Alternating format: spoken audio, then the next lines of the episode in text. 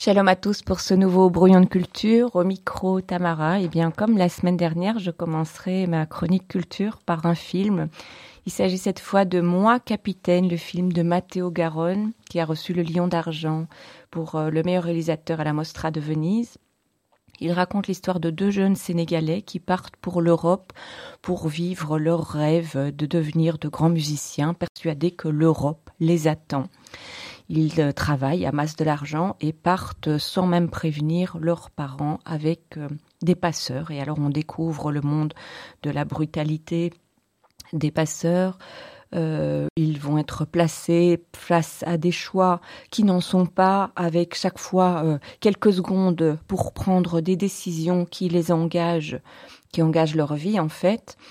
un monde dans lequel ils sont tout le temps menacés, euh, effrayés, fatigués, ce qui brouille d'autant plus leur jugement.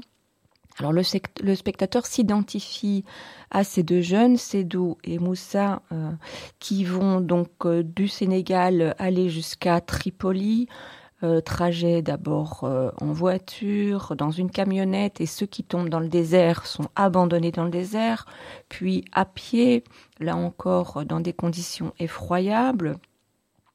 Et puis, ils vont euh, aussi se retrouver en prison, en tout cas l'un des deux.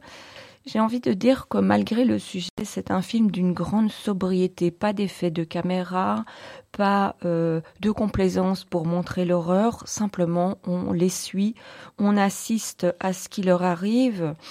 Euh, c'est un parcours terrible qui est inspiré de l'histoire d'un jeune Guinéen qui a été lui aussi emprisonné et qui a dû conduire un bateau de la Libye vers euh, la Sicile.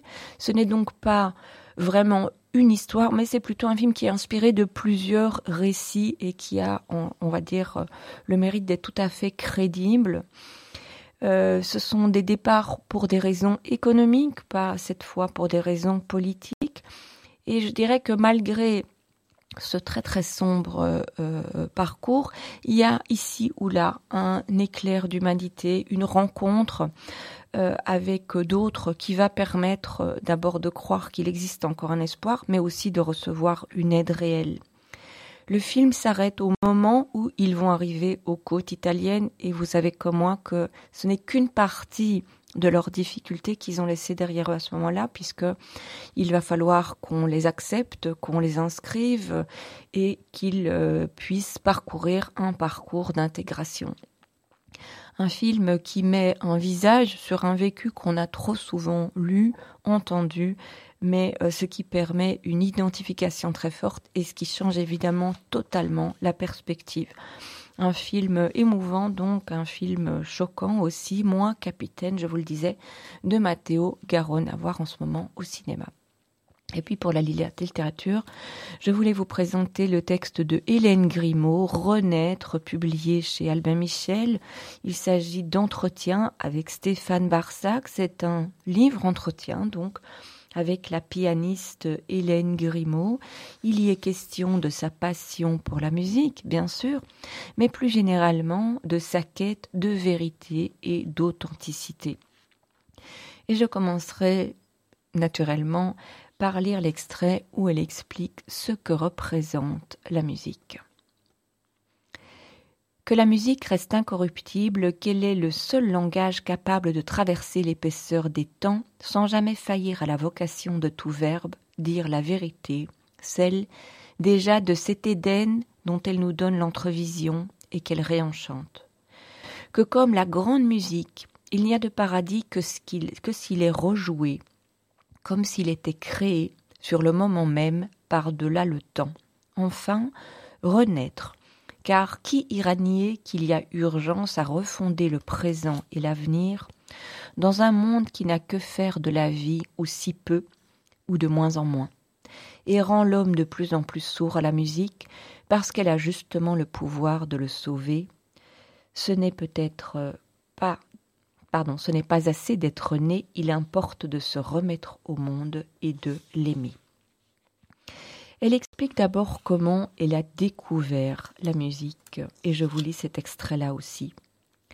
ce jour où l'on m'a introduite dans un cours d'éducation musicale pour les tout petits. Ils avaient trois ou quatre ans, j'en avais sept. Ce fut un éblouissement. Je m'en souviendrai toute mon existence. J'ai eu le sentiment que ma vie, soudain, basculait. Évidemment, à sept ans, je ne savais rien de l'avenir, mais à cet instant, j'ai su qu'il y aurait un avant et un après. J'ai compris que la musique ferait partie de ma vie pour toujours. C'était elle que j'attendais, dont j'avais besoin. C'était scellé. Une heure plus tard, quand mon père est venu me chercher, la jeune femme qui s'occupait de nous, Françoise Starry, l'a pris à part pour lui dire Vous savez, je pense que votre fille a une aptitude pour la musique. Ce serait bien qu'elle se mette au piano, du moins pour commencer. Bien sûr, a répondu mon père, essayons. Et à partir de là, la musique a été mon salut. Il n'y a presque plus de place pour rien d'autre. Je dis presque plus, car je continuais à ressentir un émoi de la même nature en Camargue. Elle évoque aussi l'éducation. Et je vous lis cet autre extrait. Les enfants sont de la cire. On peut en faire ce que l'on veut. Il y a statistiquement plus de chances de trouver des enfants prodiges que des adultes prodiges. Toute la difficulté est d'évoluer. Le grand défi n'est pas l'enfance, mais l'âge adulte. Pour ma part, je n'ai pas été une enfant prodige. J'ai commencé le piano assez tard. Disons que j'ai eu des facilités, mais depuis, quel travail. Qu'on le veuille ou non, tout se ramène au travail. Et j'entends naturellement un travail sur soi-même, mais c'est un travail que j'ai tout à fait accepté enfant. Je ne le percevais pas comme tel. J'étais d'une nature compulsive, je voulais toujours en faire davantage, aller vite, maîtriser la technique pour entrer dans des répertoires plus vastes. Je ne me rendais pas compte que peu d'enfants autour de moi vivaient la même boulimie d'exercice. L'enfant n'a jamais conscience du monde, il est le monde. Hélène Grimaud se passionne aussi pour les espèces animales. Elle œuvre pour la survie de celles qui sont menacées. Elle a notamment créé une fondation pour la protection des loups, espèces sauvages chéries entre toutes. Grâce à sa notoriété, elle a pu plaider leur cause. Nomade, comme beaucoup de musiciens, travailleuse acharnée, elle évoque aussi ses sources d'émerveillement quotidiennes dans la contemplation de paysages sauvages. C'est un mode de vie très particulier et je terminerai sur cet extrait j'ai choisi cette vie, ou plutôt elle m'a choisi. Elle a toujours été d'une totale évidence et je n'en ai jamais envisagé d'autre. La musique n'est pas un métier pour moi, c'est une vie, une vocation, et j'ai toujours voulu rester fidèle à la formule des romantiques, autant dire incarner à chaque instant la musique dans ma vie. C'est encore un point qui peut créer un déséquilibre dans un couple, si l'un a un métier et l'autre une passion. Pour beaucoup, le travail est une contrainte, une douleur, comme l'indique l'étymologie du mot, et cela admet difficilement qu'il puisse être une source de joie infinie et qu'on cherche à la vivifier, à la renouveler aussi. Qu'il ne s'agit jamais d'une routine qu'on répète à 9 heures du matin et qu'on met entre parenthèses de 18 à 18 ou 19 heures le soir. Qu'il est un mouvement continuel, une remise en cause et un questionnement parfois douloureux. La musique m'inscrit dans un mouvement, une sorte de fugue, dont je ne peux pas me désolidariser, car figée, la musique meurt. Et je crois que je mourrai avec elle, puisqu'elle donne le là au reste de mon existence. Le lecteur est frappé par l'intelligence de l'auteur, sa culture, la profondeur de son engagement, sa passion et sa réflexion tournée vers l'avenir, c'est Hélène Grimaud avec Stéphane Barsac, Renaître, chez Albin Michel. Toujours chez Albin Michel, je vous présente euh, le roman de Jocelyn Nicole Johnson, Mon nom dans le noir, publié chez Albin Michel. C'est un roman euh, traduit de l'américain et publié dans la collection Terre d'Amérique de Francis Geffard, dont je ne ferai jamais assez l'éloge un roman apocalyptique ou visionnaire selon votre regard sur le monde contemporain. Il décrit une Amérique en proie au chaos, un chaos dû au dysfonctionnement des infrastructures, panne électrique, perte de réseau, sociopolitique, puisque des groupes de suprémacistes blancs prennent les quartiers d'assaut pour en chasser les Afro-Américains, et le début rappelle bien évidemment l'attaque du Capitole. Je vous lis quelques lignes. Les hommes avec le feu sont venus dans le village des grandes et terribles tempêtes qui ont abattu les arbres centenaires et ployé sous les eaux l'hôtel de ville. Ils sont venus après que l'électricité a été coupée pour de bon, après que les écrans de nos téléphones se sont mis à bloguer et s'éteindre entre nos mains. Ils ont tous craché en même temps et c'est alors que j'ai vu de mes yeux un avion en réaction et un hélicoptère sanitaire tomber en chute libre au milieu d'un ciel d'avril sans pluie. On n'aurait pas su dire si c'était la ville qui se trouvait sous le coup d'un siège ou si le monde sombrait sous son propre poids inutile. Un groupe disparate formé d'étudiants, de délinquants, de familles arrive à fuir et trouve refuge dans le musée consacré à Thomas Jefferson. Une coexistence s'installe sur des bases communes, la nécessité de s'entraider. Ils sont à l'abri, mais pour combien de temps alors qu'ils sont si peu nombreux? Alors, nous avons su, indubitablement, des hommes blancs se tenaient prêts à nous abattre tout le long de la route qui menait à la ville. Et nous serions d'autant plus bouleversés à notre retour sur la colline quand nous découvririons cet homme noir isolé, désarmé, ligoté, nous attendant. Nous avons regagné Monticello en fonçant tête baissée à travers la futaie d'un bois encore inexploré, à mi-chemin de la longue allée pavée de vergers. Nous avons dû escalader des ravines, gravir des talus si abrupts que nos chevilles nous élançaient. Des légions de tiques à l'affût parmi les hautes herbes nous remontaient le long des mollets, faisaient tout pour s'incruster dans nos chairs avant que nous les chassions. Il existait une passerelle en bois qui nous aurait permis de parcourir plus commodément les quelques kilomètres qui nous restaient, mais cet itinéraire moins pénible, tout comme la route que nous surplombions, risquait de nous mettre plus à découvert que nous ne l'étions dans ce bois. Enfin, nous sommes arrivés dégoulinant de sueur, les poumons en feu, envahis par une faim sourde et caverneuse. La rencontre avec les agresseurs témoigne de leur fanatisme aveugle et dangereux. Je vous lis le dernier extrait. J'ai le privilège d'être autorisé à parler au nom des vrais hommes, au nom des patriotes. Ils déclarent Nous avons été choisis pour purger le grand État de Virginie de ses ténèbres. Ils déclarent Nous nous engageons à faire ce qu'il faudra pour restaurer notre héritage, nos monuments, notre sang. À mesure que l'homme parlait, pardon, à sa façon de précipiter les mots les uns à la suite des autres, il apparaissait évident qu'il récitait un texte. Il Nous agirons en toute diligence et souveraineté pour remédier à ces temps de chaos. Nous n'admettrons aucun échec afin que jamais ce Commonwealth n'échoue, que jamais l'Amérique n'échoue. C'est une projection terriblement sombre de l'Amérique, de l'effondrement du monde occidental, marqué par la fin des ressources dont nous dépendons, par les guérillas urbaines dictées par des idéologies suprémacistes. C'est l'excellent roman de Jocelyn Nicole Johnson, Mon nom dans le noir, publié, je vous le disais, chez Albin Michel. Et puis un autre roman chez Albin Michel, de Jenna Rose Nettercott, La maison aux pattes de poulet, dans la collection Imaginaire, et c'est traduit là aussi de l'américain. Et j'ai eu un coup de cœur pour ce roman qui est inspiré par la légende que vous connaissez peut-être, qui a en tout cas bercé ma propre enfance, celle de Baba Yaga et sa maison aux pattes de poulet.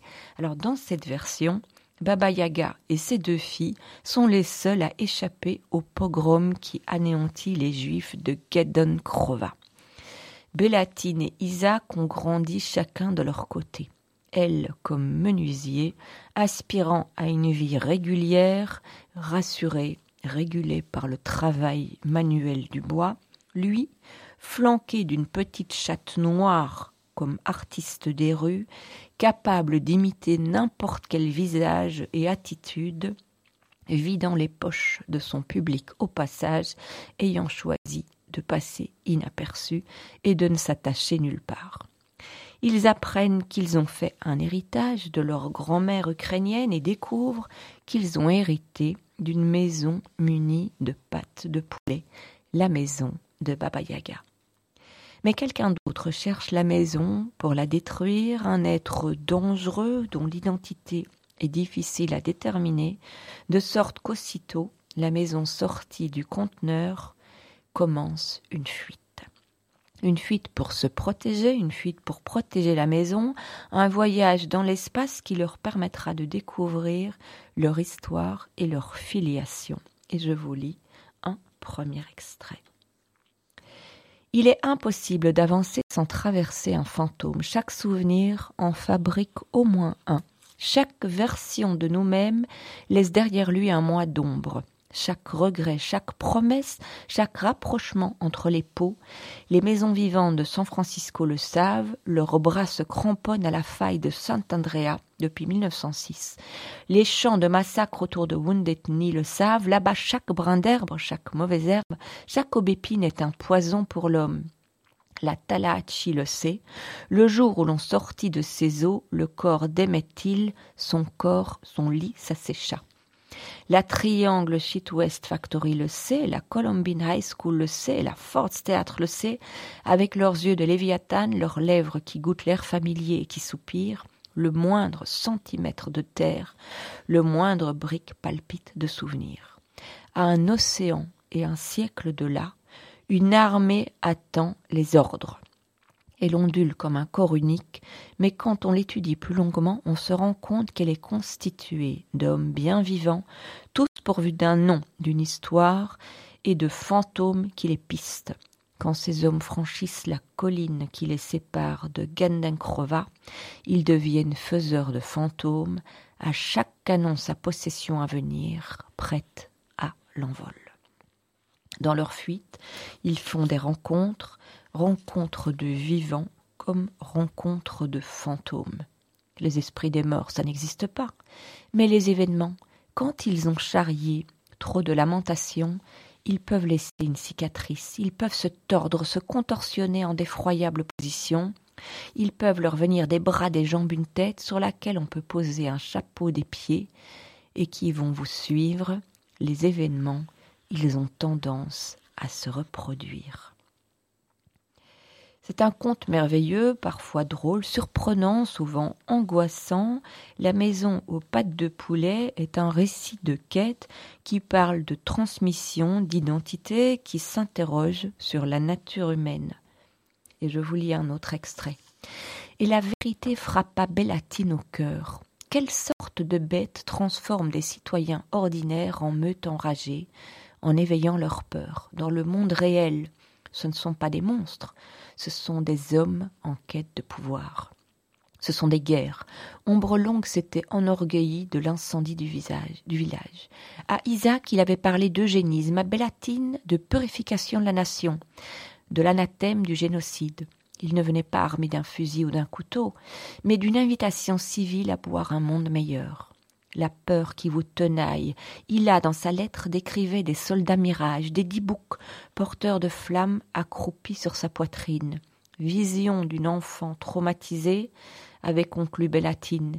Mais s'il s'agissait de démons plus tangibles, si la peur avait pris corps, Bellatine avait cru jusqu'ici que la réalité abandonnée, qu'elle était traînée de force dans un royaume aux lois magiques.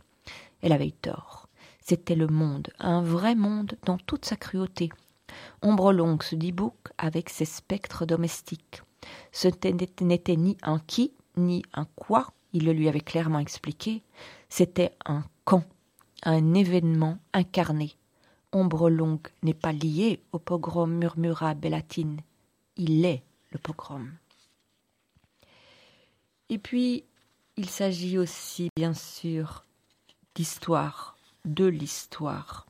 Je vous ai prévenu, l'histoire telle qu'elle est, ce n'est pas toujours l'histoire telle qu'on voudrait qu'elle soit.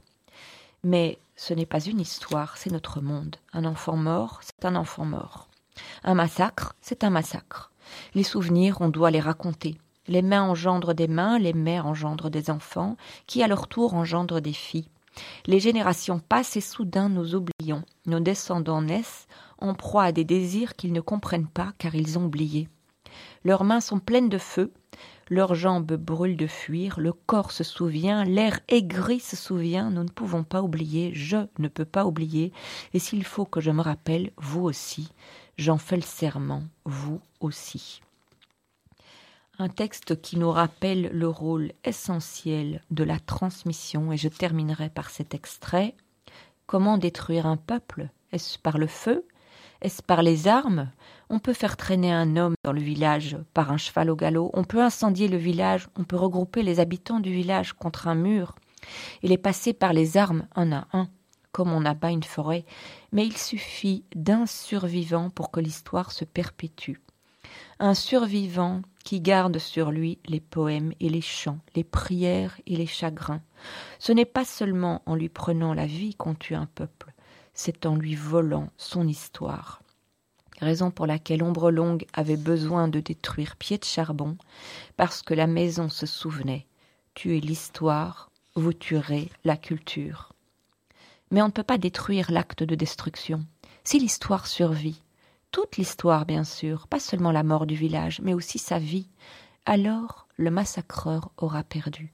Sert de témoin, chantonna une voix en Isaac, et les images qu'il avait oubliées lui revinrent brusquement en mémoire. Le village scintillant, ses toits de chaume, l'épicier qui avait fait sécher son manteau et ses chaussures devant la cheminée, les petits garçons qui jouaient au ballon, la synagogue et son cœur de nom, Shmuel Gens, Sarah Rovner, Chaya Rabinovitch, ces noms qui avaient certainement disparu aux yeux d'ombre longue, effacés par le temps et la cruauté. Des syllabes perdues, sans aucun corps qu'elles puissent habiter. Ombre longue avait raison, mais pas pour longtemps. J'ai adoré ce récit qui nous entraîne dans un univers complètement imaginaire, mais qui évoque en même temps les questions essentielles de mémoire et de transmission c'est La maison aux pattes de poulet de Jenna Rose Nettercott. Je vous le disais, c'est un roman publié dans la collection imaginaire chez Albin Michel. Et je terminerai par euh, nos jeunes lecteurs que j'ai un petit peu négligés les dernières semaines avec euh, plusieurs euh, albums à l'école des loisirs d'abord de Michael Escoffier et Mathieu Maudet, Gare aux fantômes. C'est dans la collection Palomino des 4 ans Palomino et ses amis se sont déguisés pour Halloween. Les déguisements sont réussis. Chacun veut se montrer effrayant et en rajoute. Mais Palomino sent son courage fondre pendant la visite d'une maison qui semblerait vraiment hantée. C'est donc Gare aux fantômes à l'école des loisirs. Chez euh, Versant Sud, dans la collection Les Pétoches, aussi des 4 ans de Mathieu Pierlot et Gurka Vertry, Le silence de rouge. Seymour est un petit loup différent des autres. L'obscurité lui fait peur. L'odeur de la viande le dégoûte. Il finit par quitter la meute et s'installe dans une maison où il mène une vie tranquille, jusqu'au soir où il sauve une petite fille de la noyade. Rouge va grandir aux côtés de Loup et Seymour va vieillir pendant qu'elle grandit jusqu'au jour où elle sera assez forte pour le quitter et vivre sa vie. C'est un album émouvant, poignant même. Seymour a sauvé Rouge, mais Rouge a une vie à vivre le laisse. Il mourra seul. C'est Le silence de Rouge, c'est Versant Sud, magnifique euh, album donc dans la collection Les Pétoches des 4 ans. Et puis chez Casterman de Anne parce que parce que un album qui évoque les émotions face au caractère excessif, indomptable de la sœur, de la narratrice. Ma sœur aime entièrement, elle parle vite, elle est forte, elle est fragile. Les illustrations, comme toujours chez Anne sont absolument merveilleuses, exceptionnelles, avec un sens de la couleur formidable et nous entraînent dans le mystère. C'est donc parce que, parce que chez Casterman de. Voilà, ici s'achève cette émission. Je vous retrouve la semaine prochaine. Shalom à tous.